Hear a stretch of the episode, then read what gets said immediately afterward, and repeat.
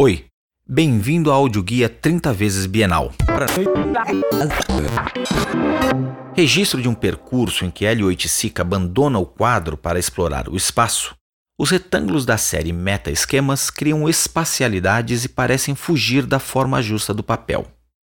Sua série Relevo Espacial também faz parte dessa trajetória.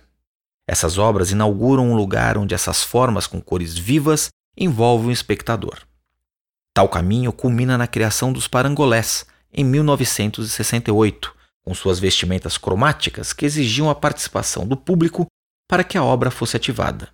O público veste a obra e explicita o pensamento do artista, que pressupõe o espectador como centro ativo e co-criador de seus trabalhos.